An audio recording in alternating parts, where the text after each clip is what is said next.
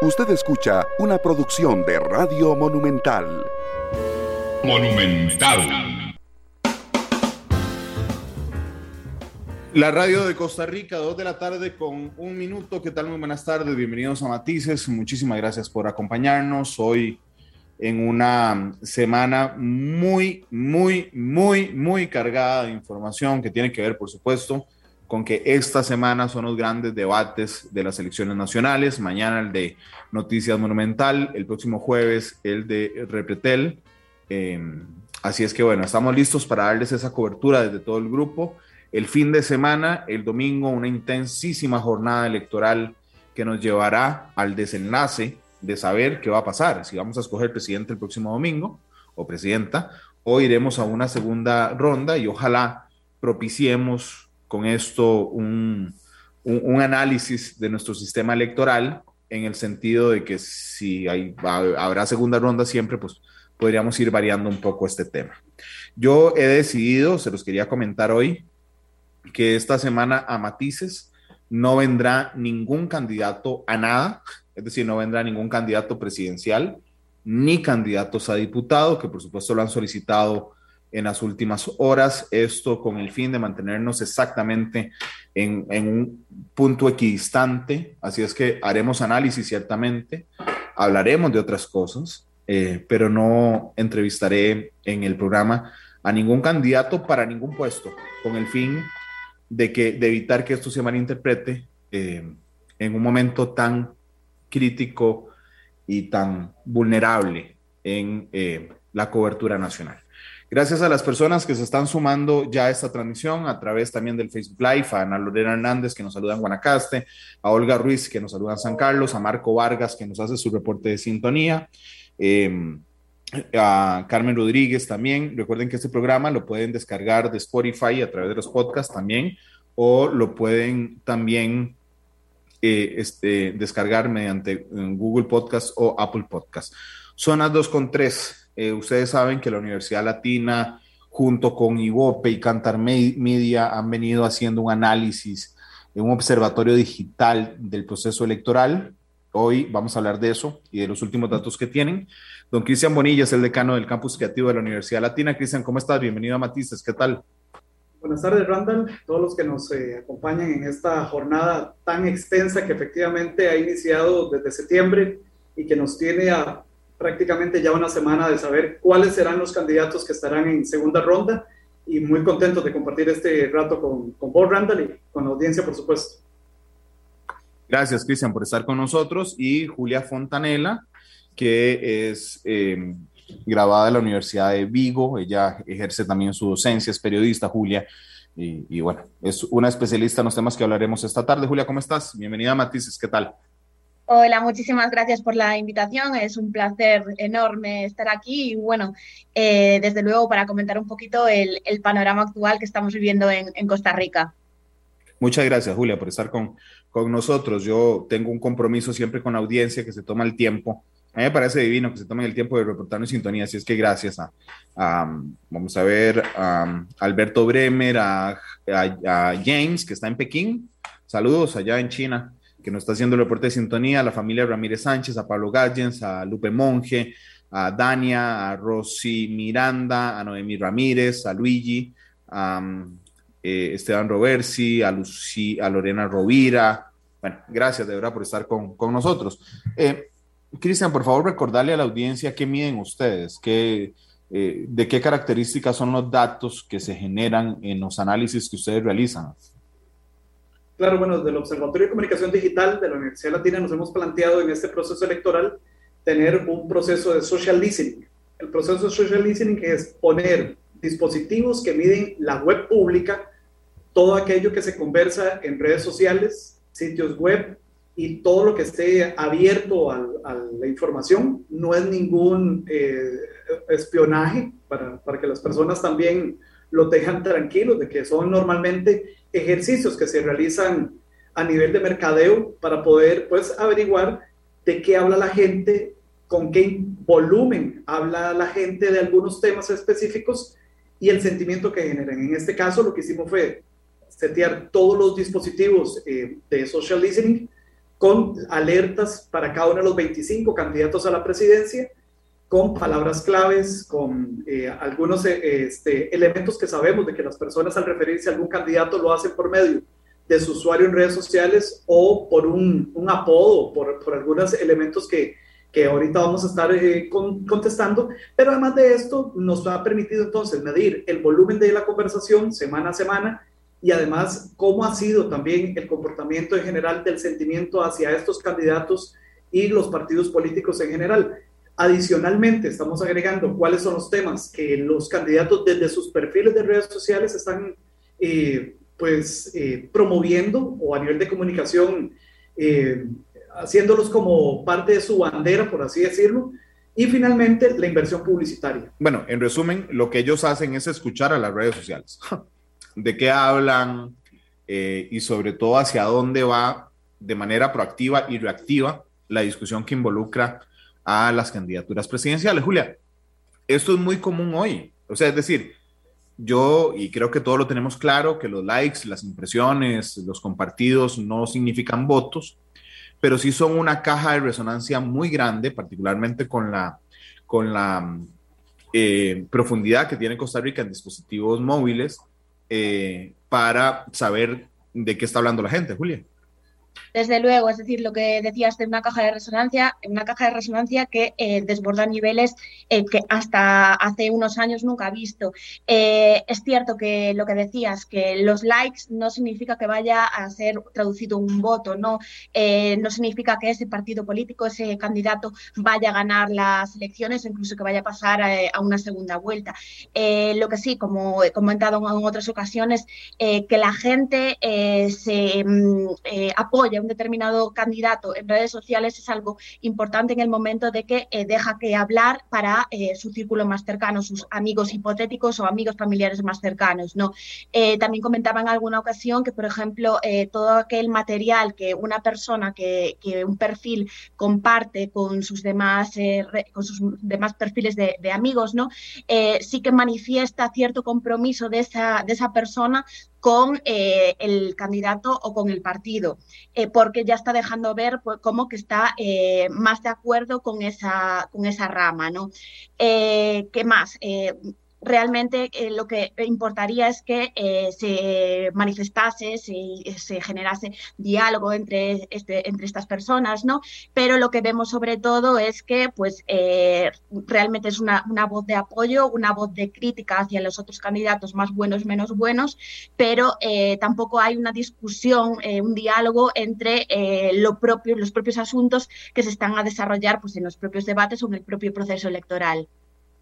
Yo le quiero pedir a Manuel, y a, que está en el control master de Canal 2, y a um, Julián, que está en el de Monumental, por favor permítanle a Cristian compartir pantalla, pues en algún momento Cristian quiere compartir los, los, los, los datos. Pero a mí, Cristian, me preocupaba algo en el último programa, y es que en términos de comunicación, normalmente vos estableces diferencias con el otro o críticas al otro para evidenciar tus propias fortalezas, ¿verdad? Fulano de tal es poco firme, yo soy firme. Fulano de tal es incapaz, yo soy capaz. En términos muy, muy, muy, muy eh, sencillos, ¿ok? Pero yo lo que había notado al inicio de esta campaña es que había un grueso de las candidaturas presidenciales en hacer el primer proceso, ¿verdad? En decir, aquel no es firme, aquel no es capaz, aquel no es ético, aquel no es transparente pero no necesariamente se traducía en un discurso de posicionamiento de mis virtudes, sino de un proceso de descalificación del otro. Y eso realmente me tenía muy preocupado y me tiene muy preocupado, por lo menos en lo que logramos leer de lo que la gente habla en las redes sociales, Cristian. Bueno, sí, lo que nos hemos eh, topado durante esta campaña eh, electoral, por lo menos lo que llevamos y en esta recta final, es que la gente de qué está conversando. Y es muy interesante, y voy a hacer un pequeño adelanto del reporte que sale publicado el próximo miércoles, eh, que será el último previo. Pero no hagas un pequeño adelanto, puedes hacer un gran adelanto, Cristian. Sí, sí, sí, un pequeñito adelanto. no nos pongamos pinches, así un gran adelanto. Eh, hacemos el, como el top 6 de los seis momentos más importantes de la conversación digital hasta el momento eh, durante la campaña política. obviamente en esta recta final hemos identificado que los debates de los medios de comunicación y eh, los de la semana anterior pues han sido los que han generado mayor volumen. lo cual es muy entendible porque las personas eh, claramente conforme se acerca la campaña, ya se acerca el día de la elección, pues quieren estar informados y además participan activamente en el proceso de opinar, eh, poner comentarios, eh, darle like o me, enoja a los candidatos y compartir además es, este tema. Pero cuando revisamos de ahí para atrás, lo que realmente ha generado volumen en la conversación han sido temas no coyunturales, ¿verdad? Ni propuestas eh, específicas de los candidatos. Sino que yo, estaba todo, yo estaba todo feliz, te iba a decir que tu adelanto me iba a servir como una esperanza de que seguramente los, el top 6 de momentos eh, tenían que ver con propuestas, con alternativas, con comunicación proactiva. Iba a estar yo muy feliz, Cristian, de, de, de, este hallazgo de, del análisis. Dale, tírame un balde de agua fría, dale, dale, dale. Dale, dale, adelante. Lamentablemente, eh, ¿de qué se ha hablado, digamos, o dónde estuvo el volumen en la conversación? Don José María Figueres protagonizó dos grandes momentos en la campaña. Uno fue el video de su hermana Cristiana Figueres, donde habla del conflicto familiar y demás. Este generó, de verdad, un volumen enorme en la conversación digital. Y el otro momento para don José María Figueres eh, no fue ninguna de sus propuestas, sino el recorrido que hizo por el mercado central y el encuentro que tiene con estas señoras y, eh, este video que bueno, se viralizó y que generó pues bastante eh, bulla en, términos generales. y así, para cada uno de los candidatos también su momento más importante de la conversación digital tuvo que ver con temas no, no relacionados con propuestas, sino con escándalos, conflictos, eh, ¿verdad? Y, de verdad es, es un reflejo de una otra manera de lo, del comportamiento que tenemos los costarricenses en redes sociales en medio de la campaña política. Sí, yo aún creo que ninguno de nosotros, digamos, está en condiciones de aclararlo, Julia, eh, porque el voto en Costa Rica y en cualquier parte del mundo sigue siendo un asunto emotivo, de cómo me hace sentir un candidato presidencial o una candidata presidencial. Eh, lo cierto es que estaremos por ver en el futuro, me parece a mí, si las apuestas, digamos, por... Mm, darse a conocer, que están vacías de contenido, o sea, simplemente llegarle a más gente, un, tema de alcance, sirve para ganar elecciones nacionales, Julia. Y a ver, que estamos ante un voto emotivo, eh, vamos, es que no hay lugar a dudas. Eh, pero bueno, eh, pasa en Costa Rica y pasa en todos los lugares del mundo en los que yo por lo menos tuve el placer de, de poder estar presente en el, en el, en el proceso electoral. ¿no?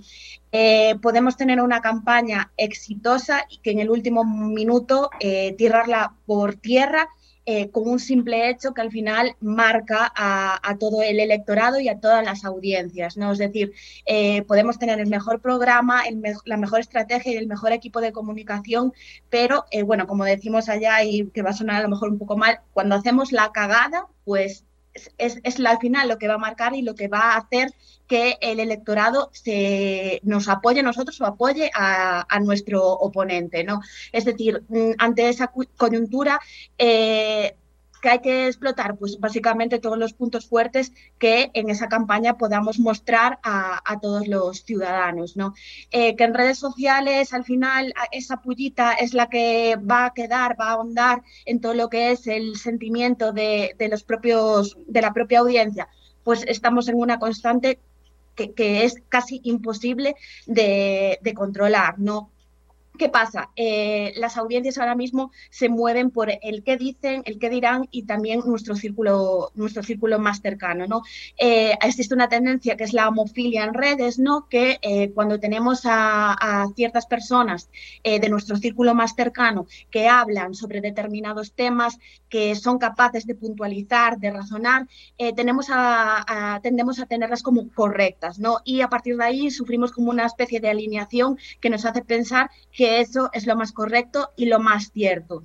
Eh, sea así o no, esto suele pasar sobre todo en, la audiencia que no tiene todos los datos, que no tiene eh, todo el razonamiento válido y sobre todo las personas que no conjugan directamente pues, con todos los partidos y que eh, pueden defender o razonar determinadas ideas. ¿no? Es decir, estamos ante un electorado que no es fiel a un determinado partido. Por lo tanto, ese voto emotivo es cuando más entra en juego ¿no? y que ya os digo, no es solo Costa Rica, que si sucede en toda Europa. Saludos al, exministro de Ciencia y Tecnología, que siempre escucha a matices, don Isarían Salazar, que me manda un, mensaje diciendo, hola Randall, el alcance de las redes sociales en Costa Rica es realmente impresionante. Tenemos una penetración de telefonía móvil de 160%, es decir, cada uno de nosotros tiene un teléfono y medio en promedio. Más del 95% de los costarricenses tienen acceso a plataformas digitales mediante el teléfono. Eh, acá destaca el uso del WhatsApp, que sin duda es un amplificador por excelencia de noticias, memes y demás información. Sí, gracias, don, don además por... por eh, eh, por, el, por el mensaje. Y, Julián me dice, aquí un buen amigo, Alejandro, que, hay reverberación en radio, en la señal de radio.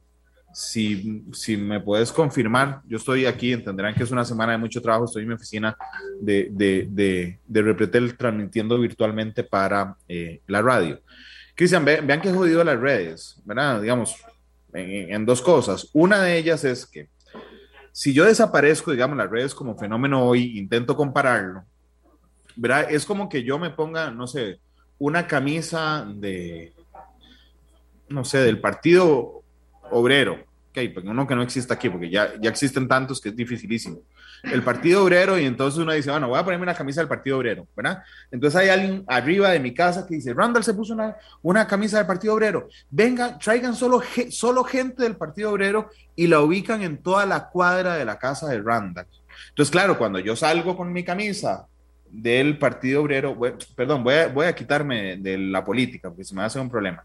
Me pongo una camisa del cartaginés, ¿verdad? Entonces yo muy, muy orgulloso digo, señores, yo soy Cartago. Entonces alguien más arriba dice, cuando Randall salga del canal, que todo el mundo esté con la camisa de Cartago. Entonces, claro, yo salgo del canal y digo, por Dios, ahora todo el mundo es Cartago y entonces me refuerza mis propias impresiones de que somos una, eh, una afición mucho más grande de lo que los estudios dicen. Y es simplemente porque yo solo vi a la gente que tenía las camisas de Cartago. Eso es un, eso es un fenómeno que nos está ocurriendo hoy muy fuerte a través de las redes sociales, Cristian, y que, y que además nos hacen, si vos te paras aquí y decís, no, es que el fulano de tal es el que tiene más likes, bueno, dicen, hombre, Cristian es un mentiroso, yo me metí al mío y el otro es el que tiene más likes. Pues sí, el, es, este, eh, hay que tener mucho cuidado. Escuchaba en estos días a un eh, colega que también hace este tipo de análisis que dice que tener muchos seguidores en redes sociales o muchos likes es como ser millonario en gran banco, ¿verdad? O sea, sirve de muy poco. Realmente usted no es millonario con billetes de gran banco, le sirve, sirve de muy poquito. ¿verdad? Entonces, eh, sí, efectivamente, el algoritmo de las redes sociales también está diseñado para validar de alguna otra manera mi opinión. ¿Por qué lo han hecho de esta manera? Porque también se dieron cuenta los dueños de las redes sociales que cuando convergían todos los criterios y opiniones, de, aunque fueran en contra de lo que yo pensaba, simple y llanamente me dejaba de meter a la red social. Entonces, el, negocio también de los dueños de las redes sociales es que nosotros nos sintamos bien, a gusto, felices, eh, donde podemos compartir efectivamente ideas con todos los que comulgan con nuestra propia opinión y, y, hay que tener el cuidado. Lo que hemos dicho también, y lo hemos reiterado bastante durante eh, los espacios que hemos tenido en medios para aclararlo, es que el tema de social listening sí nos permite ver momentos y eh, levanta alertas, ¿verdad? Sobre todo de están hablando mucho de este tema. Entonces hay que, hay que revisar por qué la gente está hablando mucho de ese tema y además las consecuencias después de que la gente habló bastante de ese tema, lo mediremos en principio con sentimientos, pero posteriormente lo veremos el próximo domingo si realmente hubo algún efecto positivo o negativo en los candidatos. Sí, yo sé que empecé con temas difíciles, por eso dije lo jodido, porque la otra parte jodida de las redes sociales, eh, Julia, es que en el mismo ejemplo, yo me pongo una camisa del Cartaginés aquí, pero en lugar de que alguien más me diga, que le diga al resto que se ponga la camisa, yo mismo pago para que todos los que están alrededor mío se pongan la camisa, ¿verdad? O, o mi asistente o mi ayudante va y pasa mi tarjeta para que todo el mundo que yo vea ponga la camisa. Y eso, de alguna manera, y aquí es donde quería llegar en un punto, me autoengaña, es decir, me genera una percepción que ya está condicionada por mí mismo y por el pago, Julia.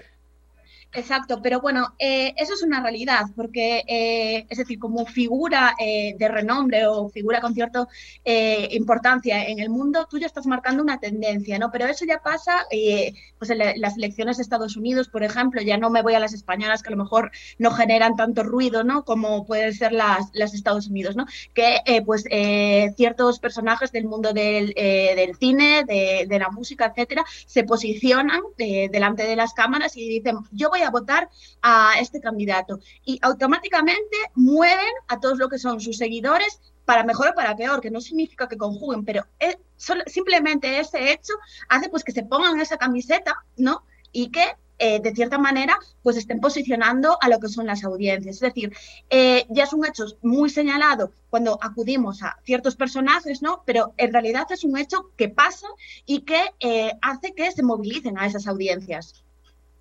Julia, perdona que, que use un ejemplo de tu país, pero por ejemplo, hay que definir a qué audiencia le habla uno. O sea, porque lo decís bien, hay audiencias, son muchas audiencias. Yo recuerdo en el debate de los cinco, por ejemplo, en España, recuerdo a Pablo Iglesias, este, al inicio del debate, todos le agradecían gracias a Televisión Española, gracias a Fernando gracias a Lord, ¿verdad? Y Pablo Iglesias se levanta sin corbata, con la corbata suelta, y dice, gracias a la señora que me sirvió el agua antes de venir al debate, a la que me maquilló, al señor de las cámaras, el que me abrió el escenario. O sea, es decir, tenía muy, y disculpa que es un ejemplo de tu país, pero tenía muy claro hacia qué audiencia iba dirigido. Y yo creo que a veces apostamos o apuestan, porque yo no, no, no, no me dedico a eso, pero apuestan a llegarle a todo mundo. Y, y es lo en comunicación, vos lo sabrás y Cristian lo sabe también, yo pongo eso en el primer año de la universidad, cuando me dicen público mete y pongo a todo mundo y me ponen un cero en el, en, en, el trabajo, Julia. Sí, exacto. Es decir, eh, bueno, el caso de, de, Pablo Iglesias obviamente no pensaba, eh, no quería llegar a esas generaciones eh, más longevas, ¿no? sino que realmente la quien quería llegar era su público joven que sabe realmente que son lo, quienes, le, quienes le apoyan. Eh, un fracaso sería, desde luego, que eh, agradece, agradeciese a Radio Televisión Española, a la televisión pública, toda la labor que hicieron en el debate electoral, ¿no? porque sería caer en picado, porque está echando por tierra todo lo que anteriormente habría pues hablado, habría dejado ver a su, a su audiencia en este caso su audiencia joven, ¿no? De la misma manera que si el partido contrario, en este caso pues el PP, eh, comenzara a, dar las gracias pues a la limpiadora, a la de recursos humanos, etcétera, etcétera, eh, sería algo que también chocaría con las audiencias. Podría ser una estrategia perfectamente, pero mm, de cierta manera errónea porque mm, realmente no se lo hubiera creído esa otra parte de la audiencia, ¿no? Que de alguna forma es, que era un punto al que quería llegar también, de no arriesgar, digamos, mi público capturado por lograr nuevas audiencias, ¿verdad? Eh, ustedes en el estudio logran determinar quién habla de quién, o sea, es decir, si hay un grupo de costarricenses con este perfil que más habla de fulano de tal, o hay otro que habla, hay otro grupo que habla de fulano de tal, o somos un poco, digamos, swingers electorales. Digo, el, el, día que me meto ahí escojo de quién hablo. Bueno, esto es bien interesante porque eh, nos permite de una otra manera, sí, identificar el, el comportamiento efectivamente en, en, digital.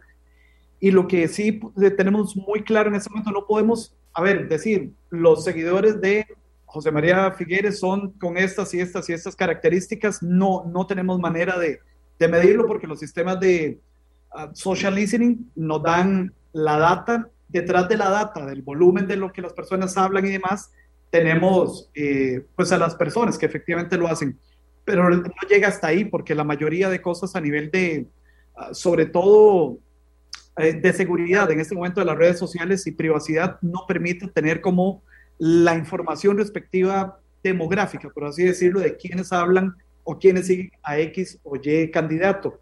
Lo que sí tenemos muy claro, por ejemplo, y durante el proceso que hemos venido complementando esto con las herramientas que también tiene Cantar y Bope Media, sobre todo es eh, eh, el tema de la audiencia en televisión, que sí está viendo, por ejemplo, los debates y que nos da también una pequeña radiografía de quienes están viendo en este momento por televisión abierta los, los debates como tal. Y que también esperamos al final también de la elección poder determinar incluso un poco como ese fenotipo de las personas que se están informando por medio de la televisión, eh, sobre todo el tema de los debates eh, eh, políticos.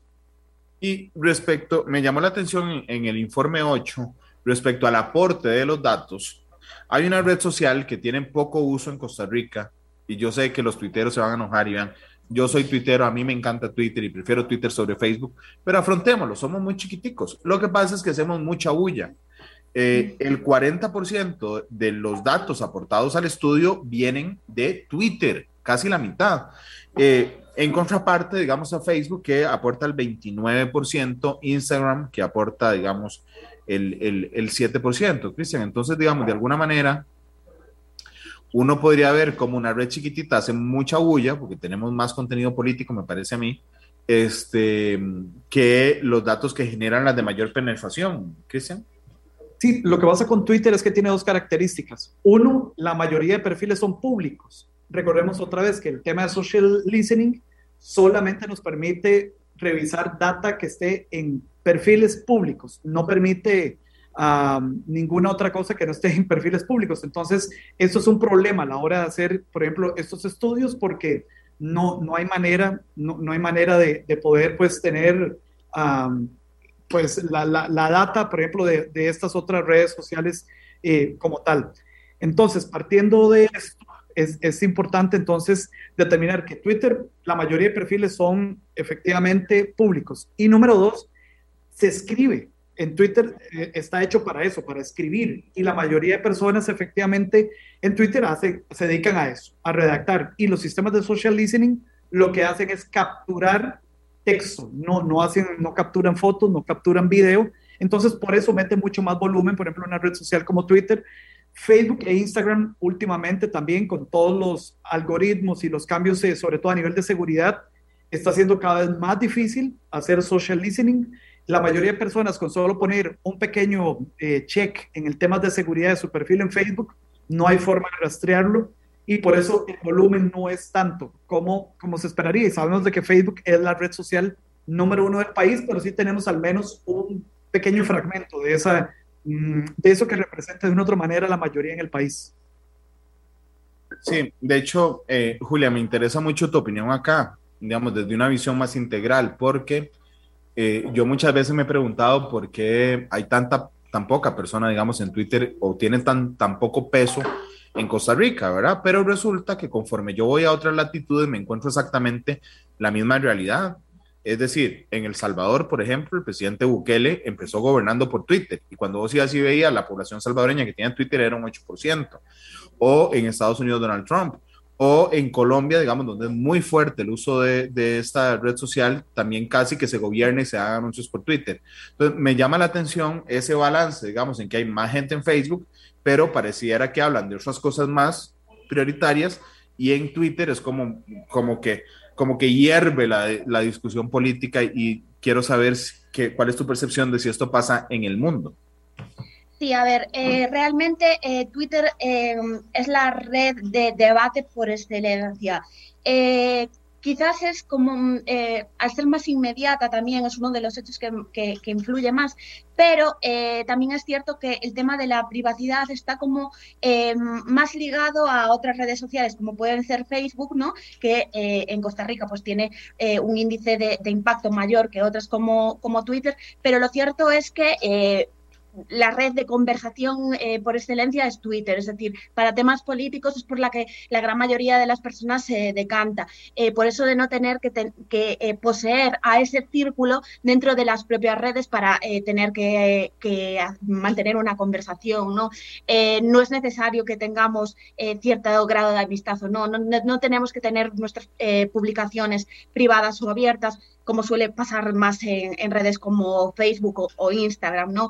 Eh, también TikTok es una de las redes más abiertas ahora mismo, lo que pasa es que todavía no estamos en ese momento en el que eh, pues los candidatos electorales pues eh, se meten tan de lleno, sino que, bueno, eh, mm, la eligen más bien para otras opciones, ¿no? Para llegar a ciertos públicos y de determinadas maneras.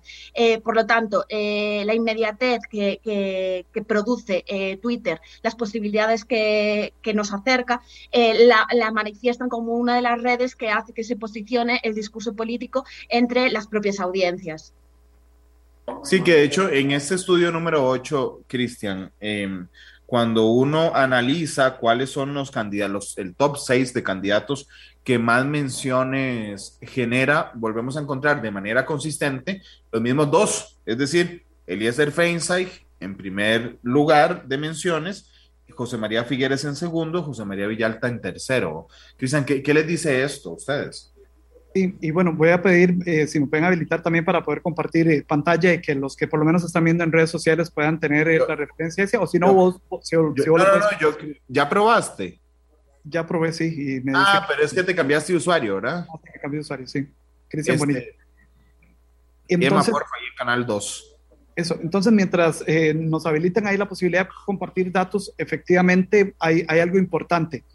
Eh, don, en, el, en, el, último mes, prácticamente don Eli Feinsek ha dominado la conversación digital, se habla mucho de él, después don José María Figueres y después José María Villalta. ¿Esto qué nos dice? Bueno, que es donde está en este momento la concentración, tanto de los medios de comunicación como de los, los cibernautas en términos generales.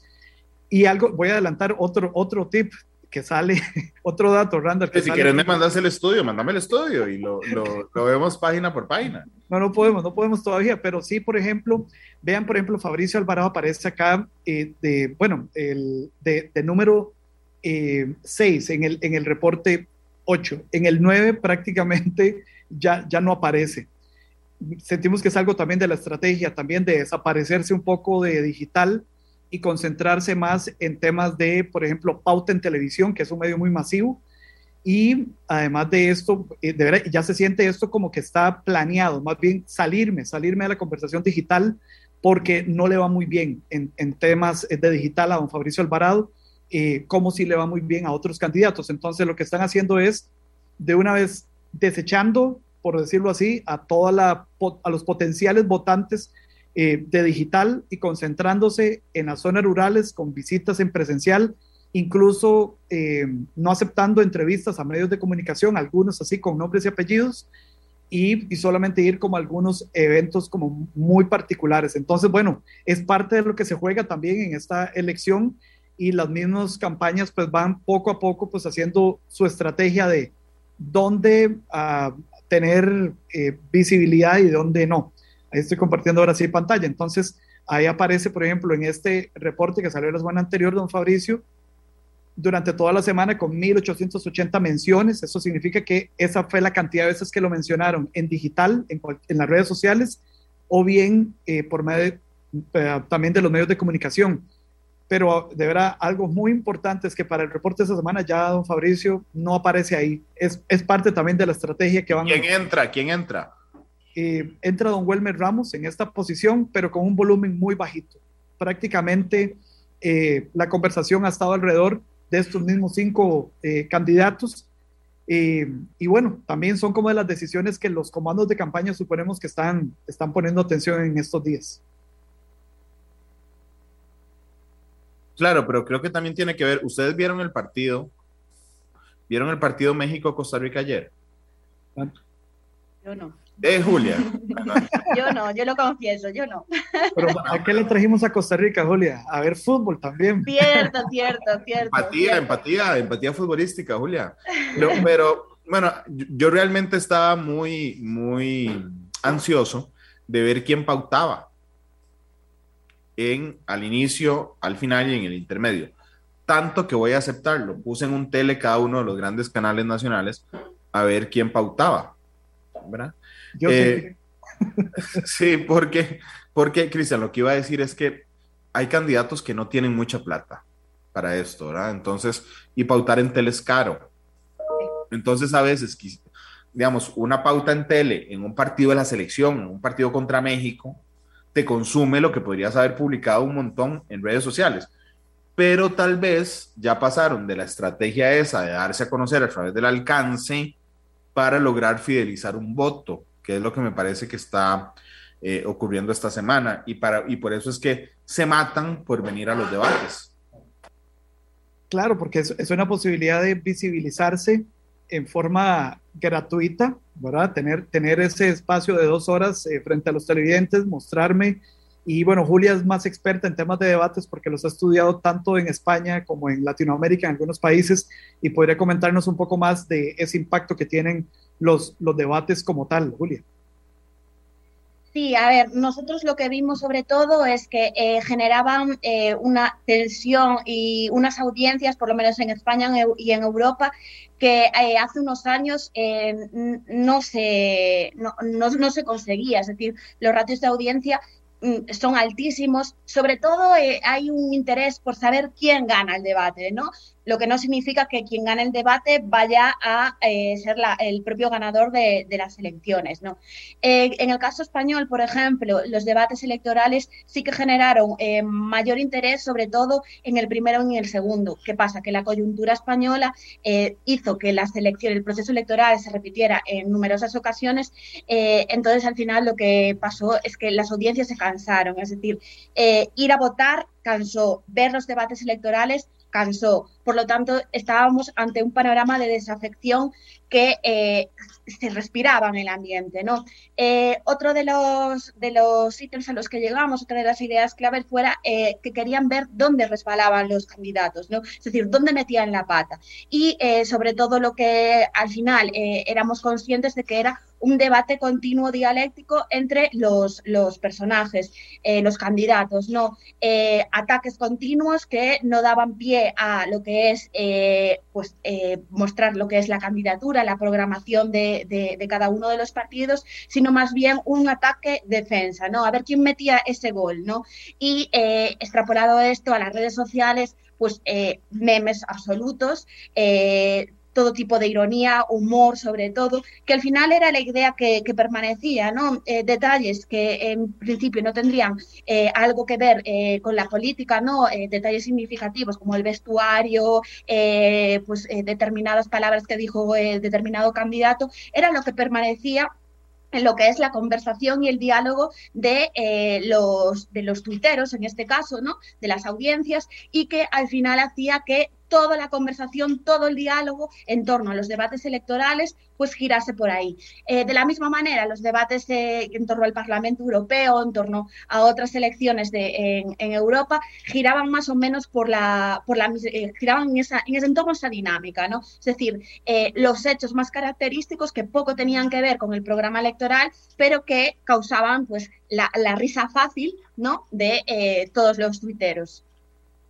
de hecho, Cristian, esta es, vamos a ver, esta es la tercera elección en, la que yo soy director de un medio. Entonces, en, digamos, es, mi tercera experiencia organizando un debate de un medio de comunicación. Eh, mañana es el de Monumental, eh, que será en la Universidad Latina de Costa Rica, en su sede en Montes de Oca. Es el primero que se hace ahí. Yo quiero preguntarte, ¿vos alguna vez habías sentido esa tensión que se genera respecto a ese debate, porque cuando yo era director de Monumental, por supuesto que compartíamos muchísimo, Cristian y yo, respecto a esa tensión, pero es diferente los debates de precampaña, los debates de diputado, al debate presidencial. Y es diferente al debate presidencial en la última semana electoral. Cristian, quisiera que, que me compartas, digo, en toda confianza, un poco de esa experiencia. Sí, eh, bueno, y parte de la experiencia también es que la universidad también hace cuatro años organizamos también debates y todos quieren estar presentes, por supuesto, es, es, es como la, querer ir a la gran fiesta y perdérsela, nadie, nadie quiere perderse la fiesta. Y, y sí, efectivamente también... Este, pues, Cristian, perdón que sea un poco petulante, aquí lo, lo acepto, pero es que una cosa es hacer debates en campaña electoral y otra cosa es hacer campañas, la eh, hacer debates la semana de las elecciones. Es, es, es, otra cosa, porque la gente te ve con la esperanza de que, de que lo guíes al voto. Y, y, es, es, todo un reto, de verdad, para los medios de comunicación y respeto muchísimo, bueno, en este caso, los tres directores que les ha tocado junto con sus equipos escoger o poner los criterios eh, para poder hacerlo y realmente es, es todo un reto. Quiero aprovechar nada más, Randall, para contestar un par de preguntas rápidas de gente en redes sociales que dice que nuestro estudio está lleno de tailandeses y de gente de Filipinas que son trolos. en, el caso nuestro, eh, uno, las herramientas están seteadas solo para que identifique personas que hacen contenido desde Costa Rica. Eso es importante. Y número dos, también nosotros eliminamos a todo, todo lo que es spam, en este caso, o trolls. Cuando identificamos una cuenta, ahorita podemos hablar de eso, porque esta semana se intensificaron los trolls, las granjas salieron muy fuertes a trabajar esta semana y toda esa data no la incluimos. Y número dos, nos preguntan que, quién le está pagando a Julia, que vino de tan largo. Entonces, también quiero aprovechar eh, para decir que, bueno, Julia eh, es una investigadora de la Universidad de Vigo y gracias a la investigación de doctorado que está realizando en estos mismos temas, pues bueno, puede venir acá al país gracias también al patrocinio del gobierno de España y, por supuesto a su universidad que le dan los permisos respectivos y nosotros como universidad, por supuesto, estamos vinculados a redes de investigadores y tenemos estos espacios para compartir con académicos de otros países. Hombre, qué quisquillosos. en las redes sociales hay que preguntarlo todo, es, es un ah. hecho. Es decir, para eso están, ¿no? Sí, para eso están, está bien, pero ustedes saben cuál es la decisión más difícil que se toma, particularmente el moderador, en un debate presidencial. El color de la corbata. Bueno, tengo que decir, si me lo permitís, que en, uno de los eh, últimos debates que hubo en España por la elección del, presidente, presidenta de la Comunidad de Madrid, eh, bueno, ya lo había comentado en alguna ocasión, eh, pues la actual presidenta, ¿no? Llevaba un, traje rojo y su oponente directa iba vestida igual. Y dio la casualidad de que la moderadora del debate iba también vestida igual, lo cual, es decir, de, pecho para arriba, el mismo peinado, la, americana roja, la camiseta blanca. Eh, ¿De qué se habló en, redes sociales? Pues prácticamente la conversación giró eh, un 80%, que son datos mm, bastante salientables, eh, en, en que las tres iban igual. Es decir, estamos hablando de una moderadora que eh, uno de los principales temas es que se hable de la moderadora que coincidió con dos de las principales candidatas. Por lo tanto, es algo digno también de mencionar, ¿no? Ya no era corbata, pero bueno, en la misma línea. Pero esa es una de las muestras más evidentes de cuando la forma se come el contenido. Exactamente. Es que yo entiendo cuando, vamos a ver, yo entiendo que hay que cuidar la forma, ¿verdad? Y que la forma es parte del contenido. Pero cuando de una manera poco racional, o sea, poco racionalizada del, moderador o del, o del, organizador se te sale de las manos un tema de, forma, pues te crucificaron el contenido. Eh, y esa es una, y yo le digo a la, a la, audiencia que está hoy con nosotros, vean, realmente no es sencillo, o sea, no es sencillo, este, no es fácil organizar un debate, no es fácil escoger quién va a un debate, no es fácil en medio, no, es fácil responderle a la gente en redes, en Twitter, en la calle, en el súper, cuando te dice, ¿a quién va a llevar usted? ¿Y por qué no lleva a fulano? ¿Y porque, o sea, eh, realmente es complicado, porque si yo me animo a, a, complacer la subjetividad de cada uno de ustedes, se vuelve una tarea prácticamente imposible. Y de ahí es de donde nosotros necesitamos, y aquí hablo de todos los medios de comunicación, criterios objetivos, yo estoy de acuerdo en que las encuestas no son el mejor, pero son el único, son el menos malo hasta el momento. Si alguien descubre otra línea objetiva, yo con muchísimo gusto la, la, la utilizo, Cristian, pero, pero digamos, la, la, efervescencia es mucha. Para muestra, hoy tenemos 5.000 reproducciones hasta ahora del programa y tenemos 45 minutos de, de, de, de, conversar. Si te acordás de la última, tenemos el doble a esta hora de, eh, de reproducciones que teníamos hace un mes.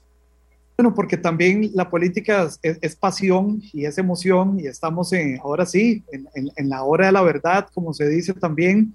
Y eh, como lo decía, algo muy importante que hemos notado, sobre todo desde la semana, desde hace dos semanas, pero esta última que pasó realmente ya vimos estas granjas de trolls eh, de verdad muy sistematizados y con, con, con, algunos mensajes repetitivos, ¿verdad?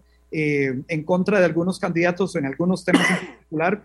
Y esto, pues bueno, también ha sido parte de lo que, de, lo que sucede, no hay manera de, de quitarlo. Y, y es, es, es, ¿verdad? Parte de este fenómeno de vivir elecciones en tiempos de redes sociales, ¿verdad? De, de todo el mundo tiene una opinión. Y bien que mal de vivir elecciones en un país libre. También. A, mí, a, mí eso, a mí eso realmente me alegra mucho. A veces no, no sabemos valorar. Hay, hay, hay ciertos, con esto voy a ir a la pausa. Así es que voy a ponerme filosófico para ir a la pausa, pero a, a veces podemos a veces olvidamos con muchísima sencillez las cosas que tenemos. Vean, la mitad de los países del, mundo no tienen lo que nosotros tenemos. Usted sale a la calle a escoger por quién votar y puede escribir en, en, Facebook y en Twitter lo que usted quiera de los candidatos presidenciales. Hay muchos que no pasan. Aquí cerca, aquí muy cerca, 350 kilómetros, hay un país, por ejemplo, que no respeta la decisión de sus, de sus, de sus eh, ciudadanos. Así es que eh, yo creo que así como nosotros, vean, hay, un, hay, un, hay, un, hay un evento que es muy simbólico que ocurre el primero de octubre de cada año electoral en Costa Rica, y es que el, el, ministro de Seguridad Pública en las manos y el presidente de la República le, le entregan el pabellón nacional a la presidenta del Tribunal Supremo de Elecciones y, y, el escudo de armas de la fuerza pública. Ese simbolismo es, yo le entrego a usted, Tribunal Supremo de Elecciones, la potestad del Estado costarricense y de las fuerzas de seguridad del Estado hasta que hayan acabado las elecciones. Y nosotros lo vemos como, ay, qué lindo, mira, Carlos Alvarado le dio la bandera a la presidenta del Tribunal de Elecciones. No es eso. Eso inició en un momento en el que un grupo de costarricenses temió a inicios del siglo que las autoridades del gobierno no respetaran los resultados electorales, entonces le quitaron las armas al Estado para que respetaran las eh, los resultados electorales. Aquí en Costa Rica, independientemente de quién gane el domingo, eh, y no voy a hablar de Julia porque es extranjera, pero en el caso de Cristian tendrá que ir a trabajar el lunes. Yo tengo que venir a trabajar el lunes y tendré programa el lunes. Es decir, en mi mente no cabe una sola posibilidad de que alguien gane y yo diga, tengo que huir del país, tengo que sentarme a cerrar el programa. Voy a ser perseguido, Absolutamente no pasa eso. La semana pasada en Honduras, Xiomara Castro asume como la primera presidenta, lo estaba viendo en un canal hondureño y resulta que el, presentador del noticiero, conforme iba pasando la pareja presidencial de Mel Zelaya y Xiomara Castro, veían las banderas del partido. Aquí en los traspasos de poderes se ven las banderas de Costa Rica, no de los partidos. Pero lo que me llamó la atención es que el, el locutor decía, ahí están los miles de hondureños que están esperando que esta presidenta ahora los contrate para trabajar porque votaron por ella.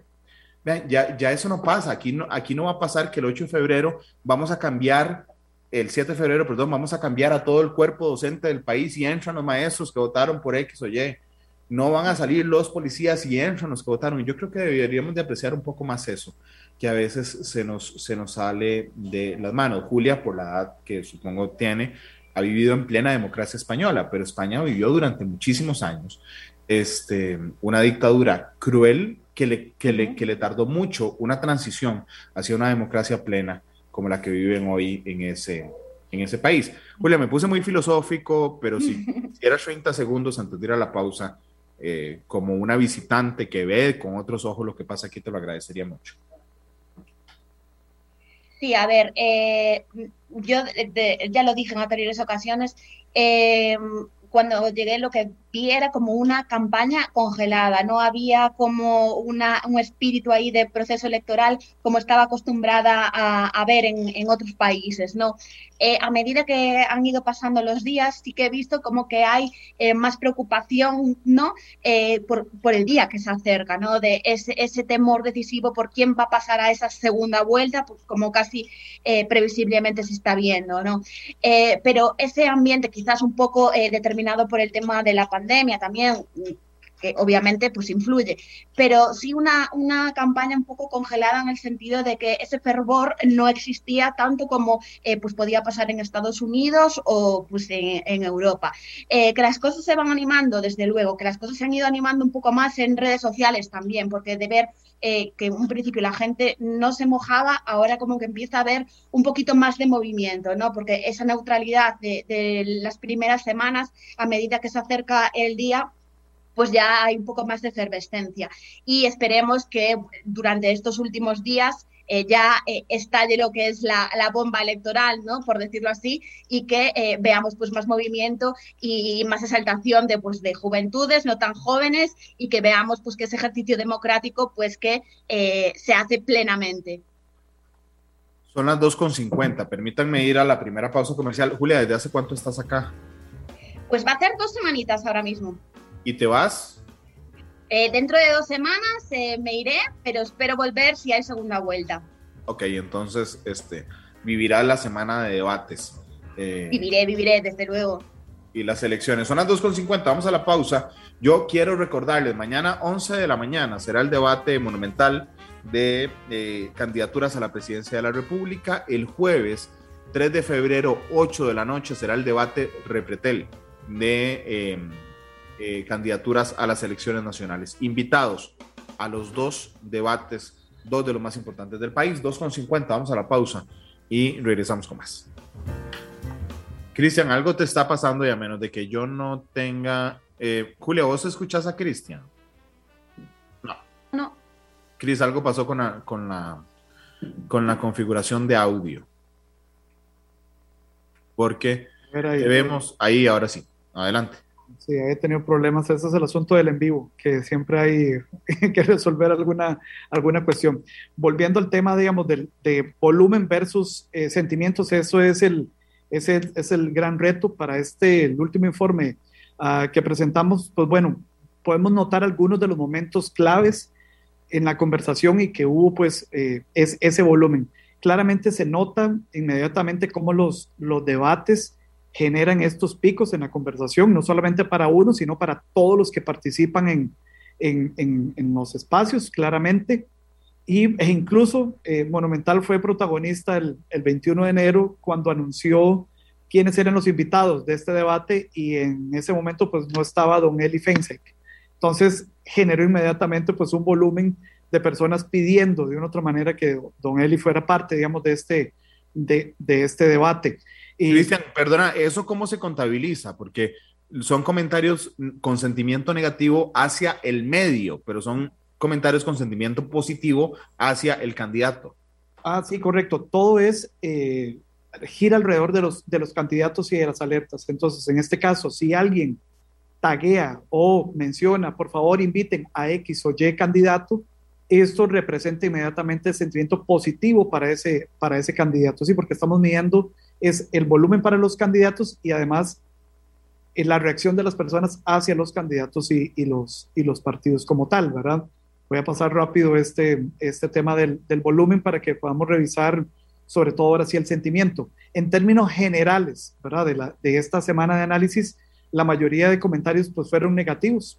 Prácticamente cuatro de cada diez comentarios en términos generales en redes y web pública fueron negativos hacia los eh, candidatos, lo cual es una tendencia. Ahorita Julia tal vez nos podría ampliar eh, en términos generales, sobre todo en estos momentos también del, de la campaña. Neutrales un 33% y neutrales son sobre todo noticias, ¿verdad? Que informan de eh, no, no, no algo ni positivo ni negativo de, de, un candidato, sino básicamente lo que se dedica a decir, este es el sentimiento generalizado que tiene uh, el, para un candidato una noticia, no le afecta ni le suma. Eh, y en el caso de los comentarios positivos, pues bueno, básicamente tiene que ver con esa fuerza que tiene también las personas de decir mi candidata o mi candidato es X o, o Y, ¿verdad? Eh, vean, por ejemplo, al revisar en el día a día de esa semana, el volumen de los comentarios negativos básicamente se dio entre el 17 y el 19 de enero, que fueron esos momentos donde se dieron estos debates, los primeros debates organizados por medios de comunicación y eh, prácticamente superan dos o tres veces más que los comentarios positivos, porque las personas también se meten en redes no necesariamente a apoyar a su candidato, sino a basurear al otro o a decir cosas pues negativas del otro, del otro candidato.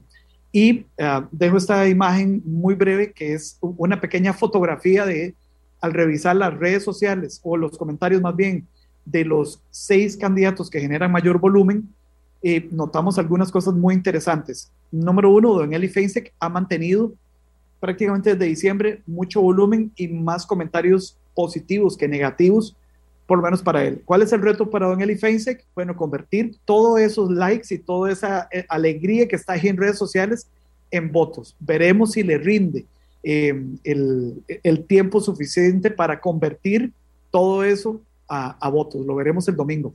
Cristian, pero una pregunta capciosa. Sí. ¿Es el candidato que más ha invertido en publicidad?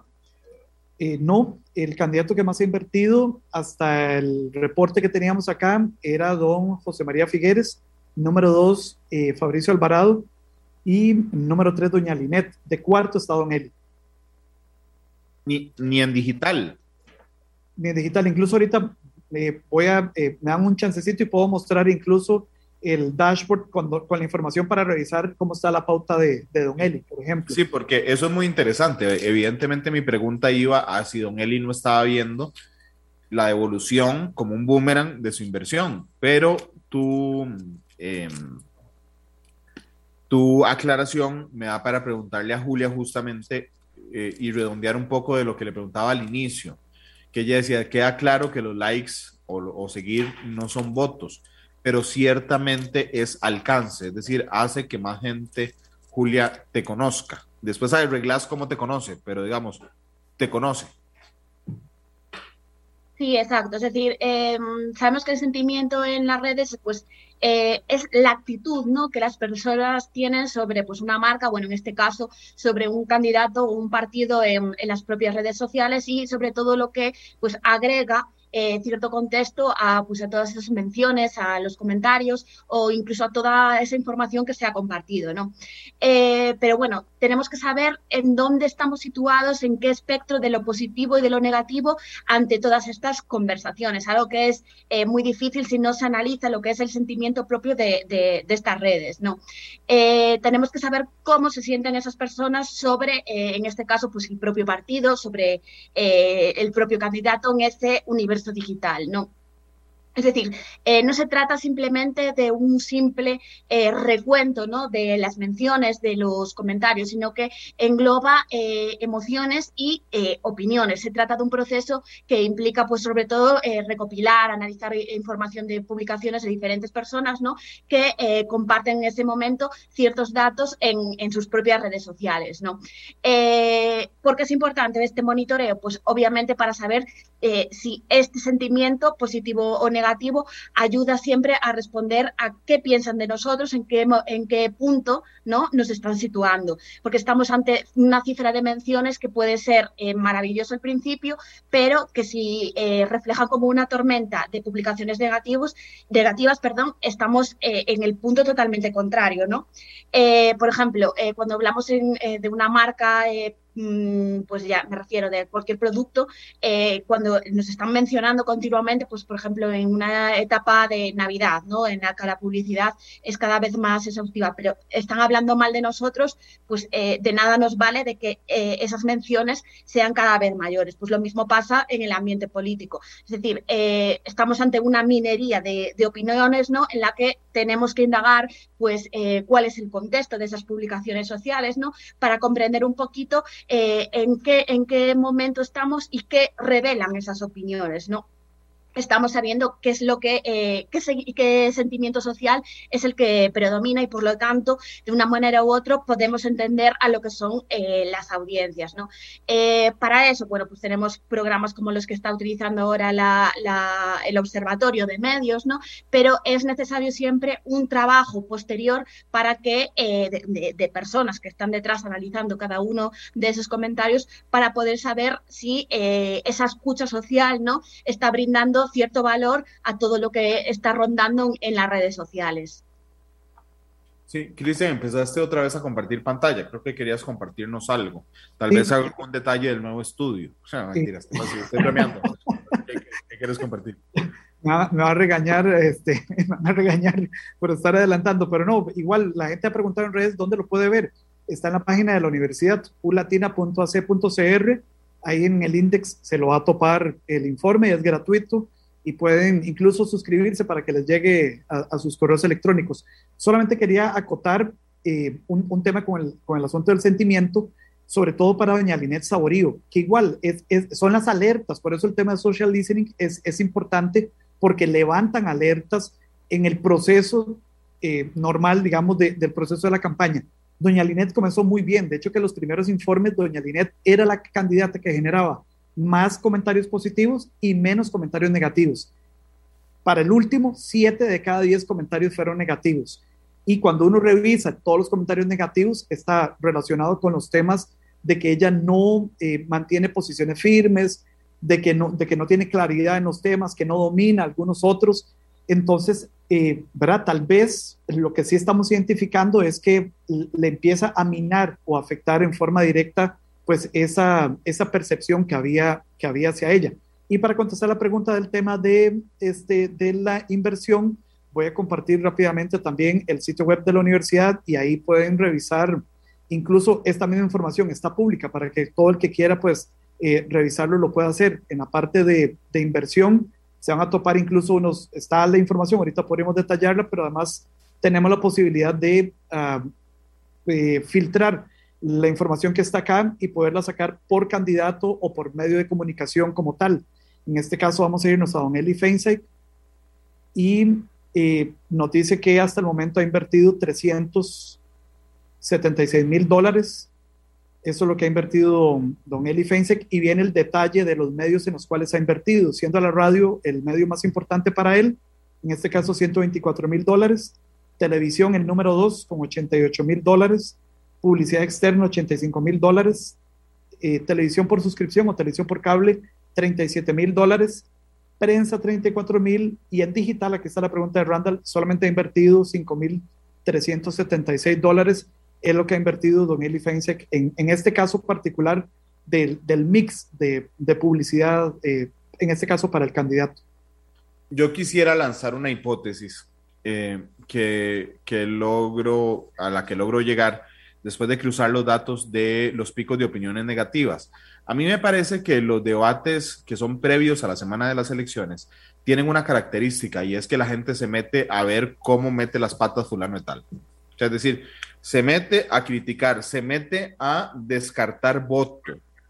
Y que la esperanza, y por eso es una hipótesis, porque no hemos pasado por esos debates, la esperanza de los últimos debates, que son tres esta semana, eh, me parece a mí que también podría ir dirigido a por quién voto. Ya descarté un montón, porque metió la pata en un debate, por lo que fuera. Entonces, me permite a mí pensar también, aunque aquí estoy poniéndome un poco la soga al cuello, en que el debate no, no necesariamente configura el voto, pero sí lo refuerza. es decir, si yo ya quiero votar por fulano de tal, Julia, es muy probable que le ponga mucha atención a ese, a ese candidato en el debate para reforzar o descartar mi decisión, después de haber hecho una primera filtración en, una enorme cantidad de debates que hemos tenido en Costa Rica. Sí, exacto. Eh, mayoritariamente, sobre todo para el voto indeciso, eh, cuando estamos sobre todo entre mm, dos partidos, tres a lo, a lo sumo, eh, es sobre todo lo que las audiencias están centrando cuando estamos hablando desde esta perspectiva. ¿no? Cuando hay duda entre dos partidos, normalmente lo que vimos, sobre todo a, través del eye tracking, fijándonos sobre todo hacia dónde enfocan la, atención, los puntos de vista y demás, vemos sobre todo que, que la, los propios espectadores se centran en ver qué les gusta más de uno u otro candidato cuando están indecisos entre dos, ¿no? Y eh, sobre todo para descartar a cuál no quiere votar, ¿no? A lo mejor no es exactamente el voto de si quiere votar a este candidato, sino más bien para descartar, ¿no? Es decir, y sobre todo eso, eh, nos basamos en la técnica del eye tracking para ver hacia dónde dirigen la, mirada, que sobre todo es normalmente hacia la izquierda, eh, de arriba a abajo, ¿no? Algo que sirve para ver hacia dónde va la atención de ese, de ese televidente, ¿no?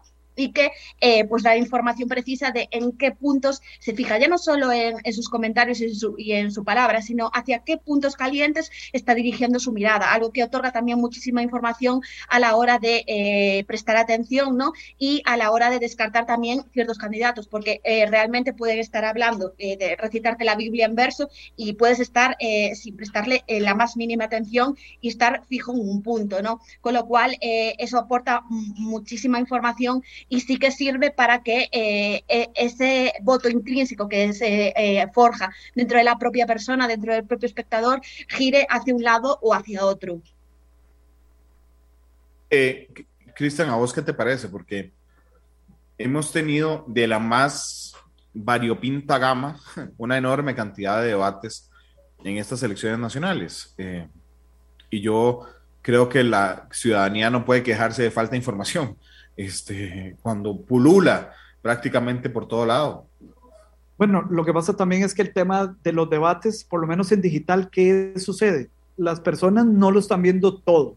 De hecho, que eh, también los sistemas que tenemos eh, de rastreo que miden la audiencia en digital, por ejemplo, las personas comienzan viendo y después se van, se desconectan. En promedio, la gente se, se está conectando a estos debates que han transmitido por redes sociales máximo 15 minutos y el DT de más de hoy hace 8 sí ha sido el que más ha sostenido gente eh, viendo los debates. Pero finalmente lo que la gente está capturando en los debates son material para hacer memes, eso eh, en supremacía, ¿verdad? O capturar eh, ese pequeño desliz del candidato o la candidata para después pues compartirlo en las mismas redes o bien por WhatsApp. pero no, no se ve, no se nota, por lo menos de que, de que la gente esté lista para decir, mira, X o Y candidato está más bien, esta es su posición con respecto a tal tema. Eso lo hacen los medios generalmente cuando cortan como por pregunta o por temática, pero la gente en términos generales está lista para eso, para el momento en que un candidato saca un elote de su saco, ¿verdad? O, o, o, él, o él, ¿cómo se llama? Enjuague bucal, ¿verdad? Ese es el momento que voy a capturar, estoy listo para grabar, para después compartirlo en mis redes y eh, es lo que incluso más se comparte hasta el momento. Yo creo que también el tema de los debates pasa por el que cometa menos errores, ¿verdad? y, es muy difícil. Yo tengo tanto respeto por los que eh, están o les tocará esta semana enfrentar el debate porque es todo el país viéndolos y no pueden cometer errores o el que cometa menos errores. Es, es un reto porque, porque efectivamente los errores somos humanos y los van a cometer o a decir algo que no quería decir. Ya le pasó a José María Figueres en un encuentro también que después tuvo que aclarar de que se enredó y que realmente lo que quería decir era esto. Es, todo un reto, ¿verdad? Eh, para los candidatos y el que menos se equivoca, pues bueno, va a ser de los que va a salir tal vez más fortalecidos del proceso. Y yo creo que el juego de los debates, perdón Julián, eh, el juego de los debates justamente es a no equivocarse.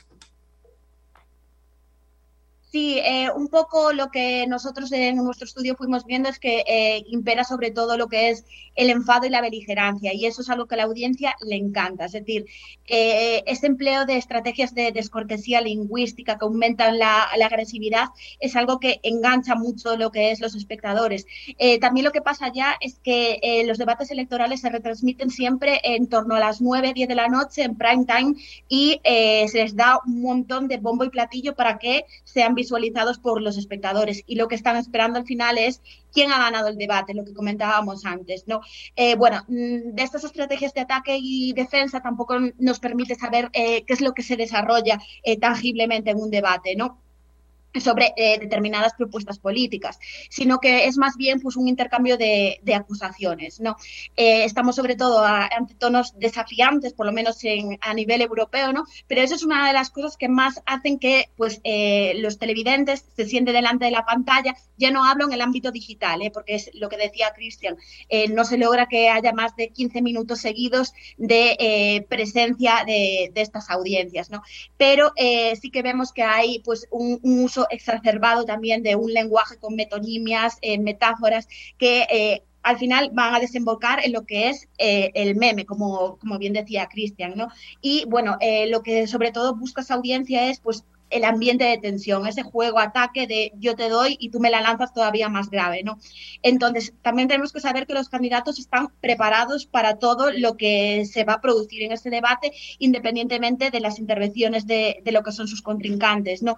Y, eh, bueno, eh, los diferentes espacios, obviamente, eh, pueden darse situaciones que no están previstas, pero estamos esperando, ¿no? Como, como audiencia, que eh, eh, ese candidato sepa hacer frente a, determinados momentos que pueden generar tensión. ¿no? Eso es como eh, lo que aquí se, ha visto más que llama la atención y que hace que la gente siga el debate y después en online, cuando la gente habla, ¿no?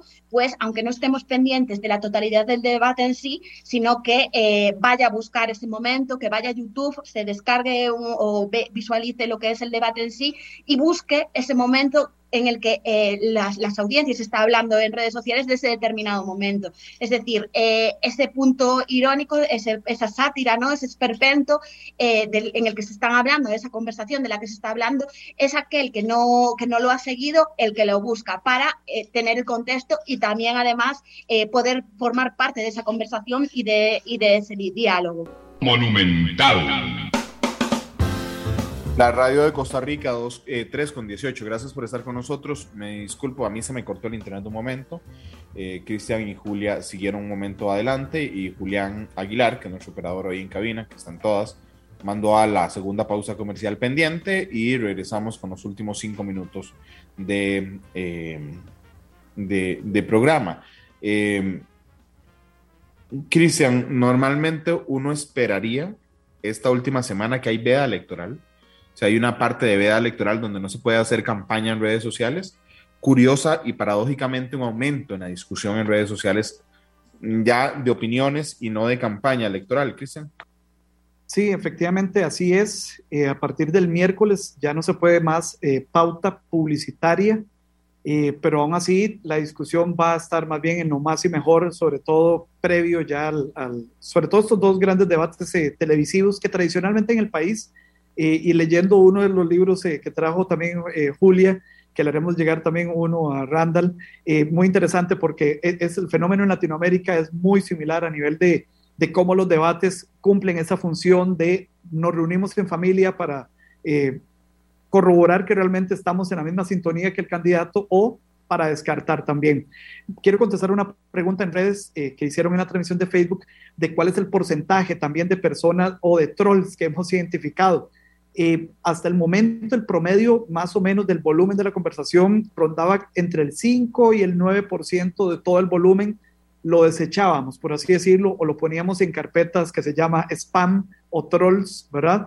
Pero en la última semana esto se ha duplicado. Entonces, eh, de verdad, hay que tener mucho cuidado de dónde viene la información y tal vez ahorita al puro final algunos consejos, sobre todo eh, para que esta semana sea de conciencia y no, de, y no de darle pelota a los trolls.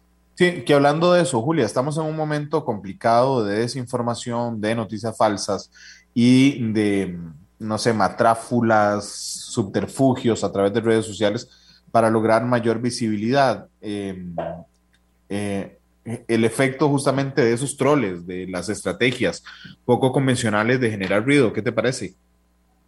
A ver, eh, el clima de fake news es una constante, ya no solo en el tema de, debate electoral y proceso electoral, sino se puede extrapolar a, cualquier ámbito eh, de la vida diaria, vaya.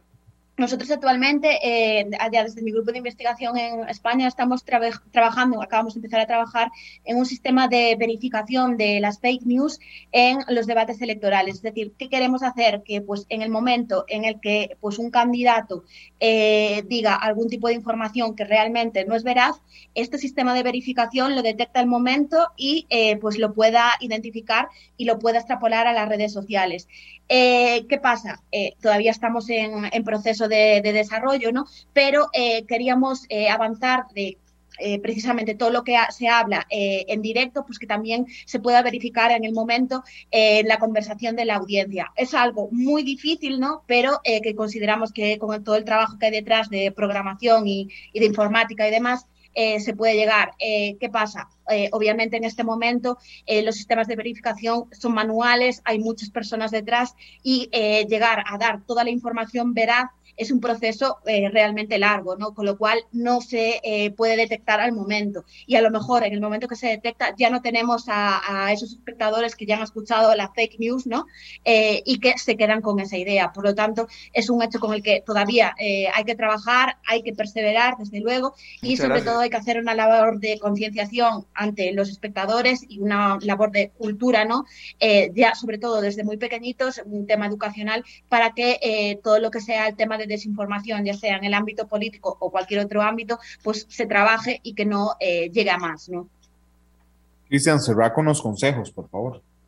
Sí, básicamente igual, no me gusta dar consejos porque tampoco es que sea uno como, como, una abuelita que, que dé consejos, pero sí, eh, por favor. no, no son consejos, en realidad son algunos tips, este, ¿verdad? Sobre todo, y como decía el finado Parmenio, un poquitito de malicia indígena en esta semana. Número uno, si usted ve en redes sociales o le llega a su WhatsApp algo que viene con un diseño así muy, muy malo, ¿verdad? Sobre todo como he hecho en, en, en Word Art, este, así el diseño es malísimo, dude de inmediato porque eh, la mayoría de los contenidos que hemos identificado de trolls vienen en este formato. No son diseñadores, definitivamente, eh, la gran mayoría. Número dos, la información no viene de parte de un medio reconocido, ¿verdad? Reconocido con respaldo periodístico serio y comprobado. Eso es muy importante. Eh, número dos, busquen Google. es eso. Digamos, si le llegó Randall Rivera hizo tal y tal cosa, busque en Google. Y si dos o tres medios reconocidos y serios tienen noticias relacionadas con esto, entonces es real. Si no, esto es, es, es mentira. Eh, muy importante, si no aparece, si no, si no le aparece, usted lo busca en Google y dice, entonces usted a la persona que se lo mandó por WhatsApp, dígale, hey, vieras que yo no creo que esto sea cierto y no lo comparta más, que es lo más importante para más bien parar esta cadena de desinformación y acuda de verdad a los medios. Este, Monumental es uno, de verdad, eh, que, que se ha dedicado desde hace meses a informar han hecho debates en todas las plataformas con todos los candidatos, para los que incluso en redes sociales están diciendo por qué no traen a los candidatos eh, para diputados. Bueno, ya Monumental hizo este, un debate con cada una de las provincias, o sea, hay mucha información y detengamos el, el trabajo de los trolls, que no, no, no, les demos gusto en esta semana. Ojalá que así sea, que por cierto, cuando eh, Cristian dice identifiquen a los medios serios y con trayectoria, no tiene que ver con que a usted le guste o no lo que informamos Usted puede estar en absoluto desacuerdo con la línea editorial del medio que yo dirijo, pero usted sabe, por ejemplo, que yo soy el director de Noticias Repetel, sabe dónde está ubicado, sabe a quién puede mandar si cometemos un error, sabe de qué grupo empresarial somos. Si en el caso de Monumental saben que don Polo Ulloa es el director del noticiero, saben que es del grupo Repetel, igual María Los Gutiérrez en el 11, eso es lo que hace un medio eh, serio pone a disposición de la gente qué periodista redacta una nota, quién es el director o directora, quiénes son sus representantes legales. Eh, así es que cuidémonos de eso. Cristian, muchas gracias por habernos acompañado. Julia, muchas gracias. Mucha suerte y éxitos en tu paso por nuestro país. Y, bueno, vamos a acordarnos de Rocky porque Julia escogió a Survivor con El Ojo del Tigre, eh, que ella espera un choque así de ideas en los debates del país, Julia. Exacto, ante tanta batalla, dialéctica de, esta última semana y ante el proceso, que, mejor, ¿no? Que ponerle esa banda sonora. Que solo sea dialéctica. Son las 3.25. eh, Survivor, despide Matices, Eye of the Tiger. Muchas gracias por estar con nosotros. Mañana tendremos un Matices a las 2 de la tarde. Mañana es un Matices especial porque en el Matices de mañana analizaremos el debate de Monumental. El debate Monumental es a las 11 de la mañana. Nosotros a las 2 de la tarde en Matices estaremos analizando el debate de nuestros colegas. Así es que son las 3.26. Feliz tarde y hasta luego. Este programa fue una producción de Radio Monumental.